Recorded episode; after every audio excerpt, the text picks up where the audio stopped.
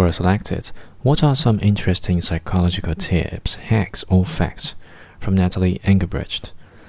What are some interesting psychological tips, hacks, or facts?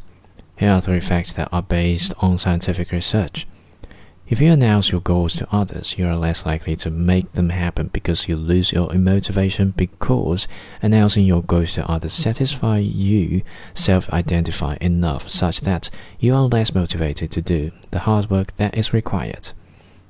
162 subjects were given a difficult project and 45 minutes to work on it. Each person was told to write down their personal goal to the project.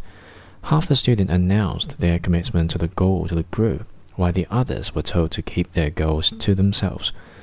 The people who announced their goals to the room before starting the project only worked for 33 minutes and reported feeling satisfied with their work. Those who didn't share their goals before starting put in a full 45 minutes of effort and felt like they still work to do but were motivated by it.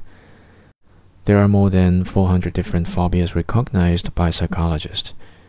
Your long-time favorite songs are most likely your favorites due to their being associated with an emotional event.